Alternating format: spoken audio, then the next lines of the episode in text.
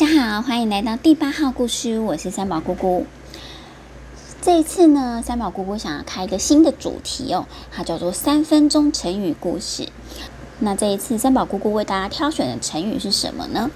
它叫做守株待兔。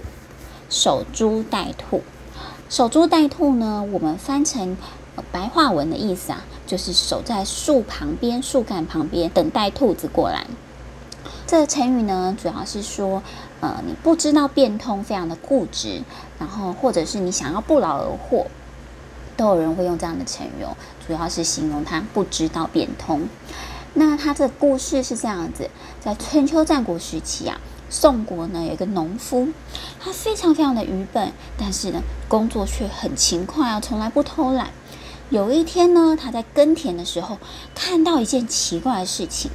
就是有一只兔子啊，跑跑跑跑跑，就往树干撞了上去，结果呢，脖子的骨头就断了，就死在这棵树旁边。哇，这农夫实在是太高兴，他马上就把他的耕田的器具给丢掉，跑到了树底下，开心的把兔子给捡回家。他觉得，如果兔子都会自己去撞树干死掉的话，那我干嘛这么辛苦的工作呢？所以他就每天呐，都守在这棵树旁边，干嘛呢？等待下一次啊，兔子再撞上去。可是呢，兔子会奔跑的时候撞到树干而死掉，是一件非常非常偶然的事情，根本不太有可能再发生哦。所以啊，这件事情呢，就是在比喻这个这个农夫呢，他想要不劳而获，或者他固执不想要变通。那这个故事呢，最开始啊，是出现在中国的《韩非子》这本书里面有讲到的。《韩非子》里面有讲到，宋人就是宋国人，有耕田者，田中呢有株，有一棵树，兔呢就触柱折颈而死，就是我们刚刚讲的这个故事哦。它整句话就是这样子来的。那这个成语要怎么来使用呢？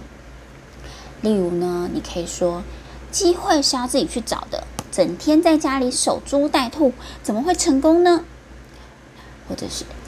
做事啊，如果只知道守株待兔，不知道变通，一定会失败的哦。小朋友觉得守株待兔还可以怎么用呢？我们不妨想一想，再跟爸爸妈妈分享哦。希望你会喜欢今天的成语故事，我们下次见，拜拜。